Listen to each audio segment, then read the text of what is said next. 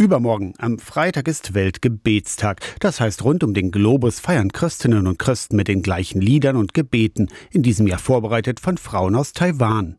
Gerade jetzt ganz aktuell, obwohl Taiwan als Weltgebetstagsland schon seit Jahren feststeht, sagt Simone Kluge von den evangelischen Frauen. Die Taiwans als Spielball zwischen den Supermächten ist in den Fürbitten. Und dass sie alle einladen, am Anfang den Friedensgruß miteinander zu teilen, ist natürlich auch nicht von ungefähr. Der Weltgebetstag bereichert und schärft den Blick über unseren eigenen Tellerrand. Seit über 100 Jahren die älteste und größte ökumenische Frauenbewegung der Welt. Dass die Frauen eine Stimme bekommen und dass weltweit bekannt ist, was beschäftigt Frauen, Kinder, Mädchen hier in diesem Land ganz besonders. Eine Stimme geben, denn in vielen Ländern werden Frauen nicht gehört oder schlimmstenfalls unterdrückt.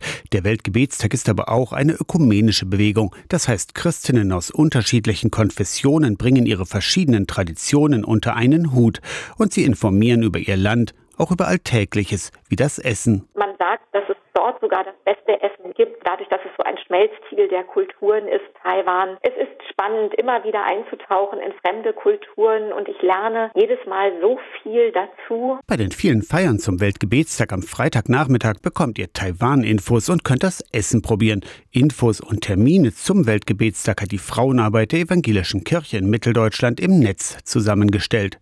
Aus der Kirchenredaktion Torsten Kessler, Radio SAW.